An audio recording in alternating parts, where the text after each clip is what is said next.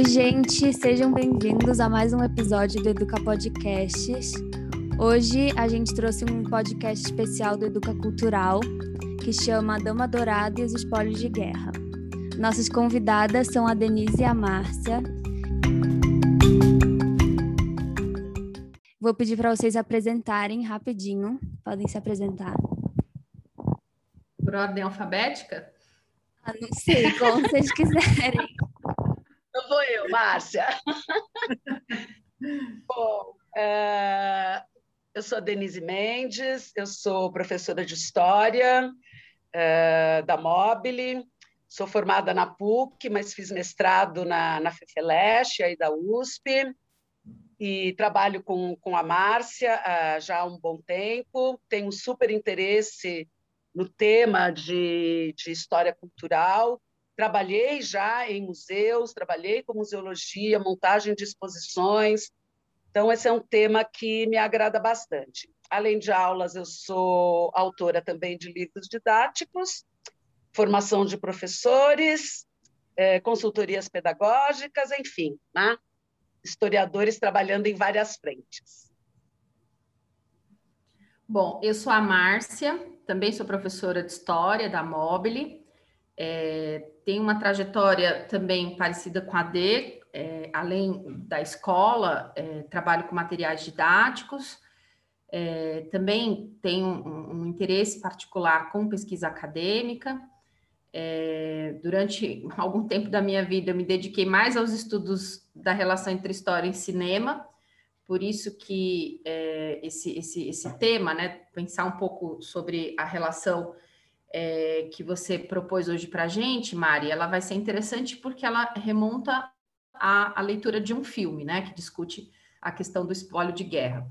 É, então, além desse interesse mais relacionado a esse tema, é, eu também tenho trabalhado com alguns temas mais próximos da educação, né? Então, eu tenho é, dedicado os, os meus estudos e as minhas pesquisas mais relacionadas à história contemporânea e como que essa que, que a história contemporânea ela faz parte de todo um universo de leituras e representações que o senso comum muitas vezes distorce, né? Então, é, eu tenho investigado é, como que alguns fatos históricos, como a ditadura militar, por exemplo, ela é, chega é, é, no público, chega no, no, senso comum e muitas vezes é, esses fatos eles são vistos de forma equivocada. Então, ultimamente eu tenho estudado bastante isso, mas é, espólio de guerra, genocídio cultural, imperialismo cultural, são temas que sempre é, passaram pela, pelo meu campo de, de, de, de, preocupações, porque eu trabalho com isso na escola, né? Então, é um, é um conteúdo que,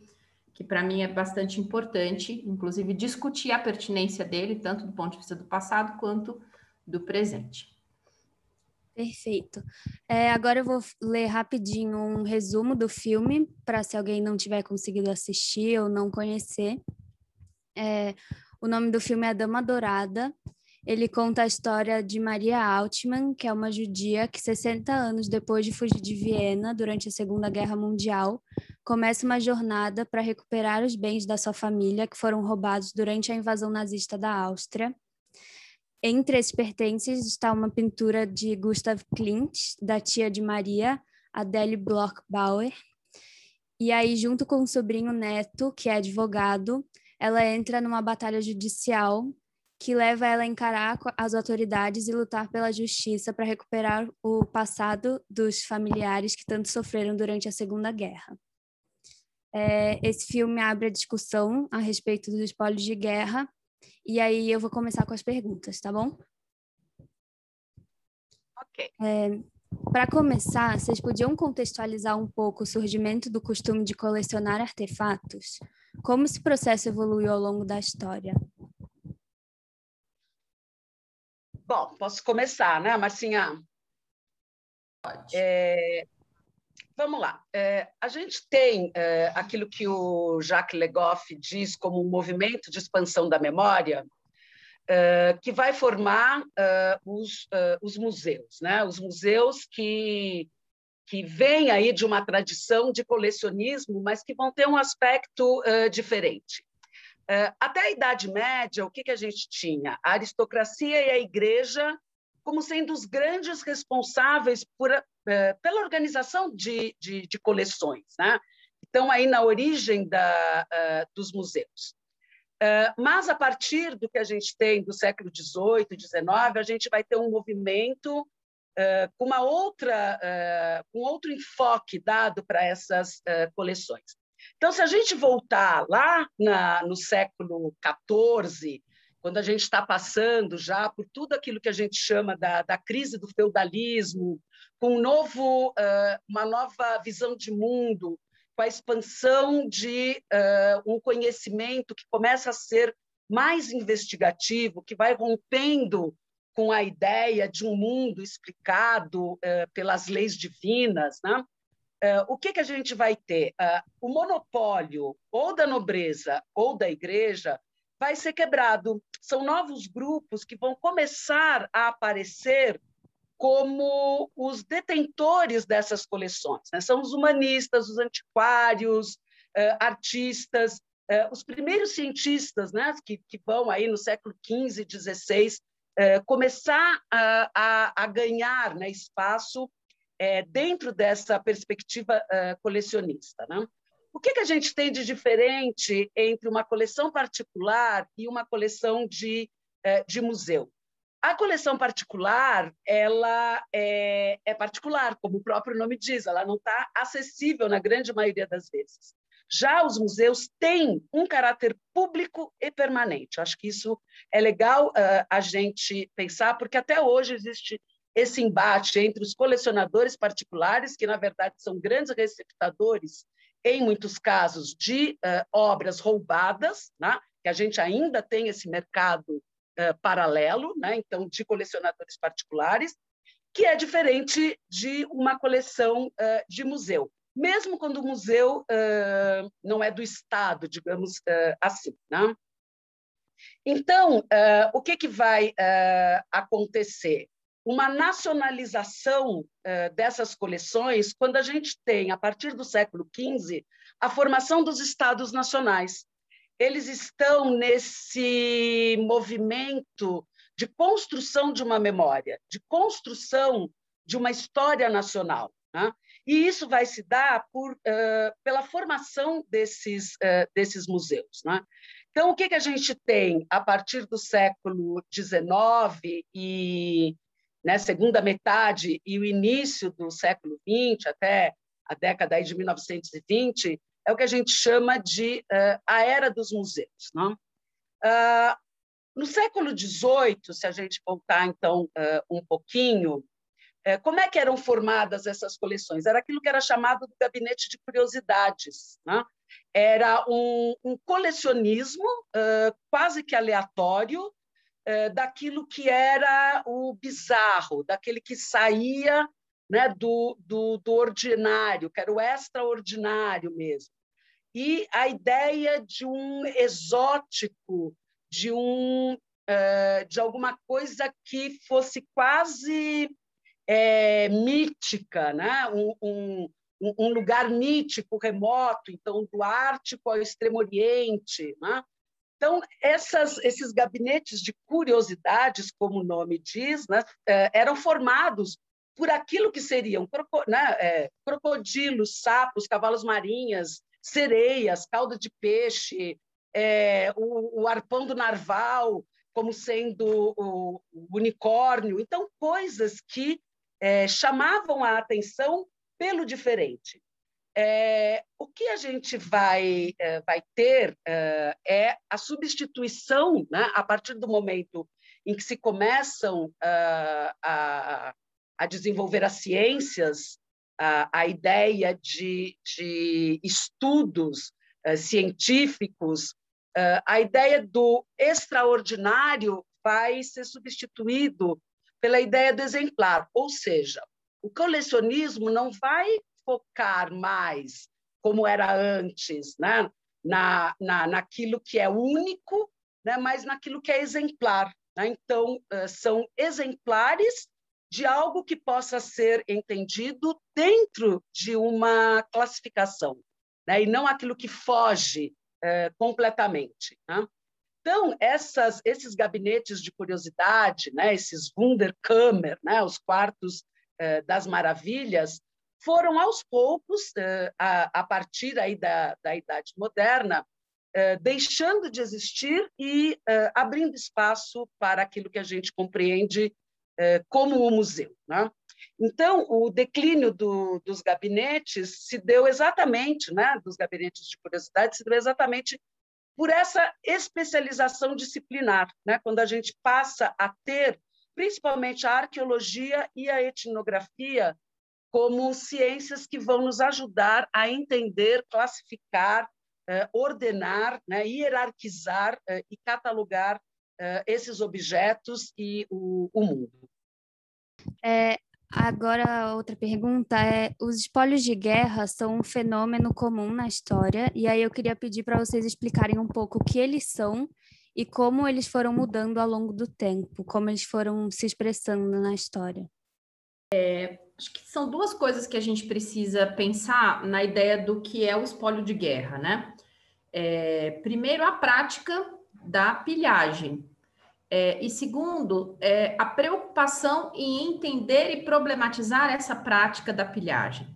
Então, quando você destaca que essa é, é, o espólio de guerra ele é histórico, sem dúvida, né? Então, nós estamos falando de uma prática que vem desde a antiguidade. Então, desde que é, povos se enfrentam lutando, por exemplo, por território, é, existe a prática da pilhagem, portanto, daquilo que é retirado como produto dessa pilhagem que é o que a gente chama hoje de espólio de guerra. É, então, a gente é, observa essa prática é, nas guerras imperialistas da antiguidade.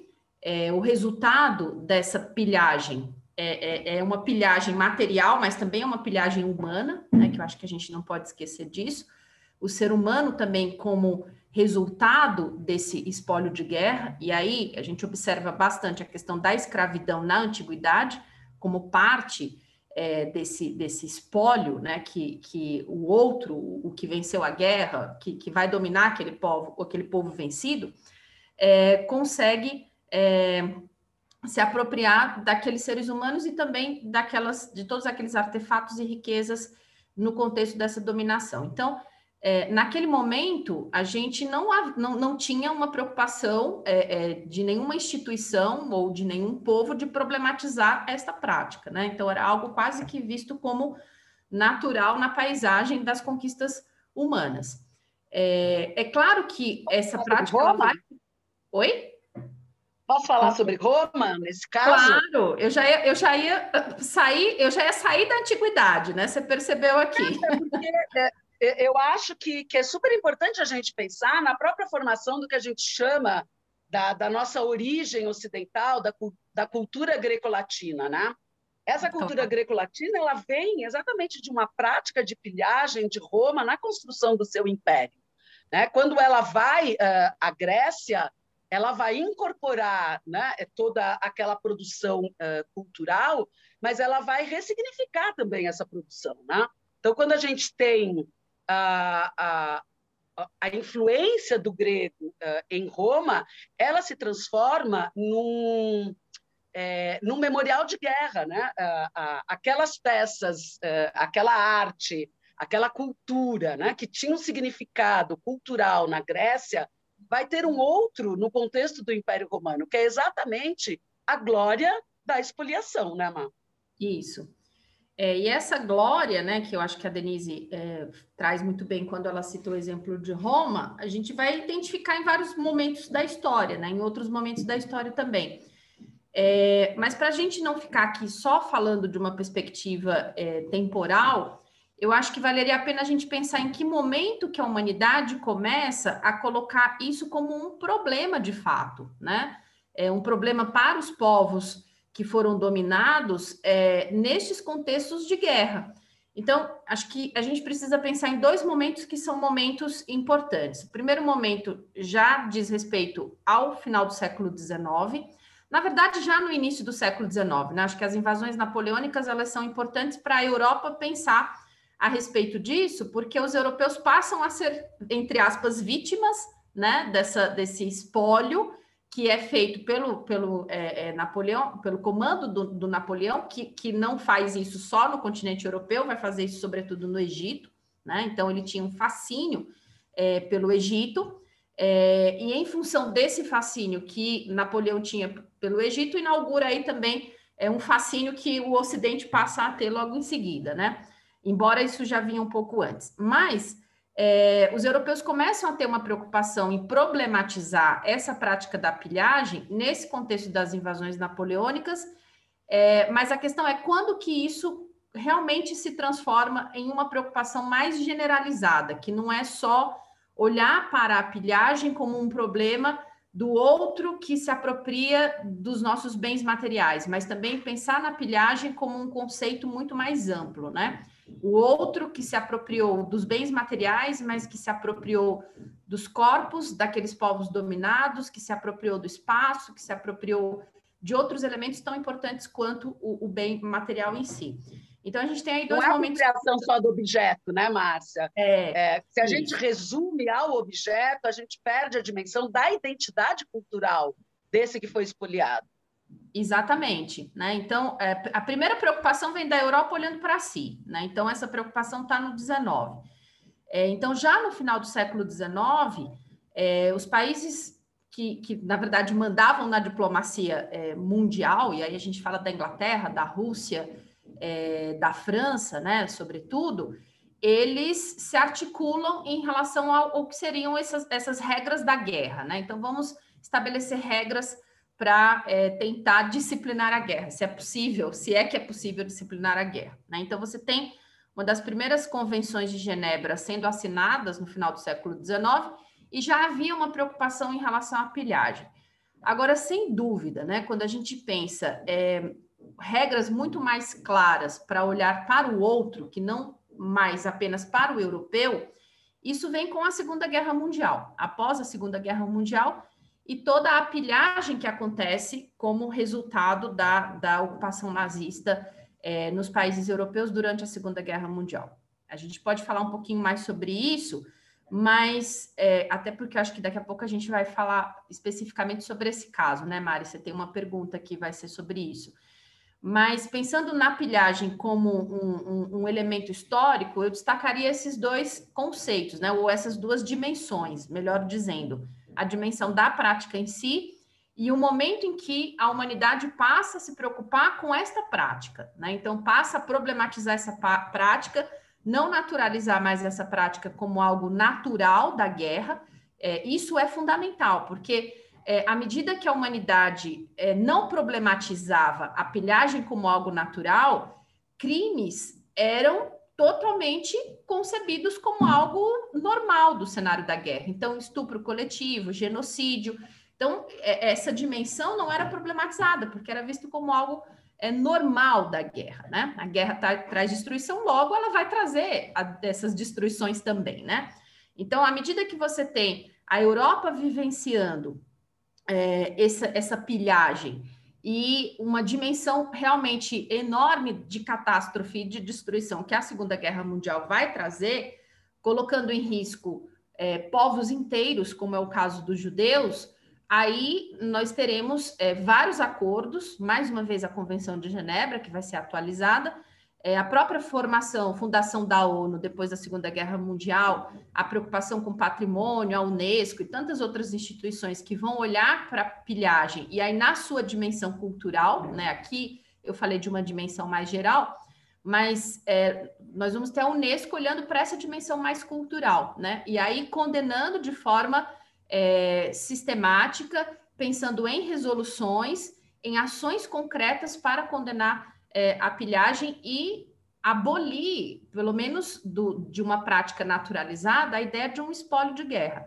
Agora, a questão é que, a partir de agora, nós vamos ter que discutir o que, que pode ser considerado ou não espólio de guerra, né? Que, que ao olhar para a, a, as coleções, olhar para os museus, para, para tantas outras instituições que têm os seus acervos ligados a esses povos é, dominados, esses povos que foram os perdedores dessas guerras de dominação, principalmente no século XIX, é, nós vamos ver que muitos desses acervos é, resultam desses espólios de guerra. Né? Então, é, o século XIX, que, que, de acordo com Hobsbawm, né, a gente pode chamar da era do imperialismo, é, é um período da história em que é, a preocupação também com a formação é, dessas coleções dos museus e, ao mesmo tempo, desses povos europeus que precisavam buscar, de alguma forma, a sua identidade ou o seu passado, ou legitimar a sua história, é, e olhavam para a antiguidade e tentavam buscar essas referências desses povos antigos,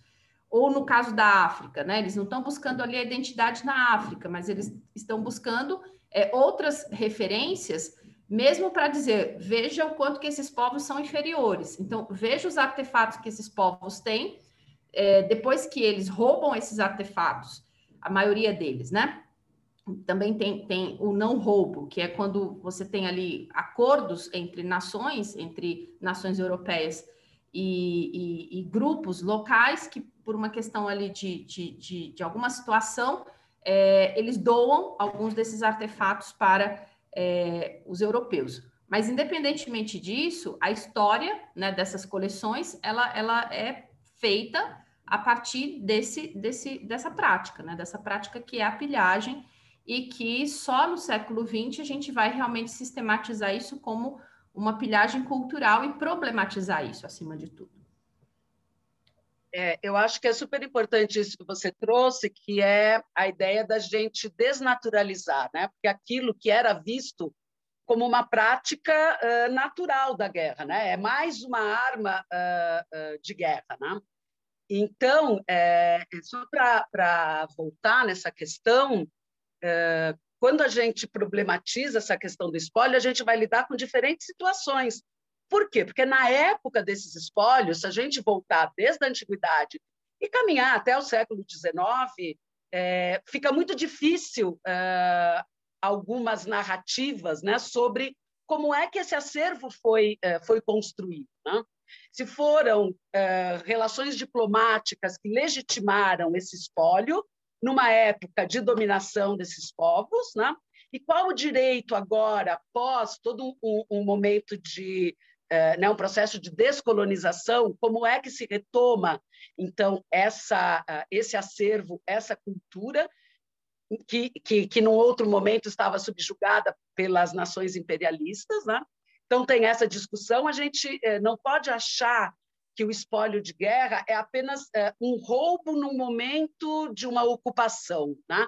Ela é muito, tem outras camadas, ela é muito mais diversa, por isso que ela é, é bastante complicada. Né? É uma questão que não tem uma resposta é, fácil e está aí no, no centro dos debates, inclusive em como a gente é, trabalha com isso, se se é um, uh, se estão devolvendo, se está sendo uma restituição, né? É, até as palavras eu acho que mostram essa preocupação em revelar esse, esse movimento. Né? É, quando se vai para a África, que é, é também junto com a Ásia, mas a África principalmente, depois da, da, da Conferência de Berlim, né, que a gente tem toda a divisão, então, na metade do 19, o neocolonialismo, imperialismo, por que a África? Né? É essa ideia de um mito fundador da modernidade. Né? É mostrar como se houvesse uma linha evolutiva né? em que os europeus, claro, estariam, segundo eles próprios, no topo dessa evolução cultural, civilizatória, e os africanos, né, tribais, né, nessa visão, é, como sendo o, o, primeiro, o primário, o primitivo. Né? Então, é, tem também, é, no fundo, uma busca pela construção de uma identidade e de uma identidade legitimadora de um poder que está sendo exercido. Acho que isso é bem importante a gente pensar nessa esteira, né? nesse, nesse processo. Só no início, realmente, finalzinho do, do 19 e início do 20, é que a gente começa a ter uma legislação mesmo né? Uh, a, a, proteger e a impedir uh, saques culturais. É, claro que a legislação, como a gente sabe, ela não vai impedir na sua. É, né, não vai ter uma eficácia só porque ela existe, né, mas isso passa a ser considerado um crime. Acho que isso ganha um, um, uma nova dimensão.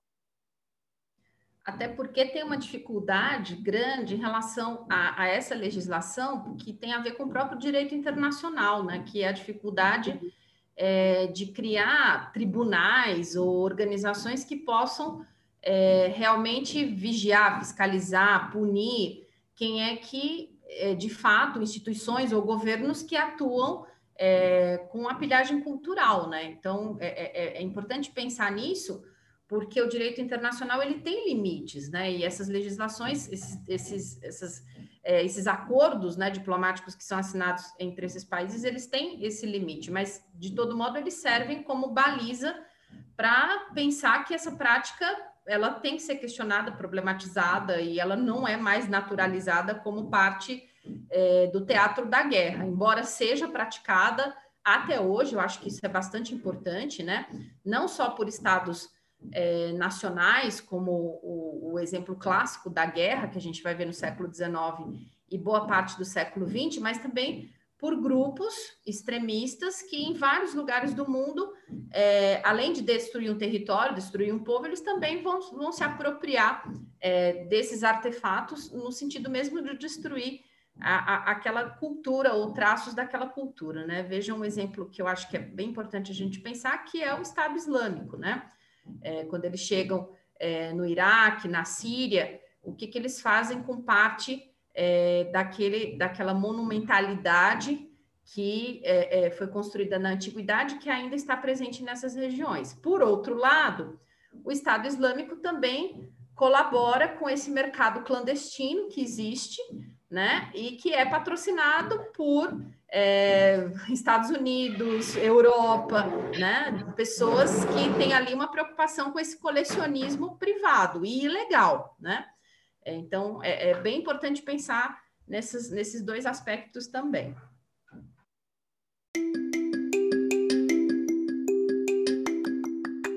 Bom, gente, esse foi o fim da primeira parte do nosso podcast A Dama Dourada e os Espólios de Guerra. Fiquem ligados que na quarta-feira vai sair a segunda parte. Espero que vocês tenham gostado e até a próxima.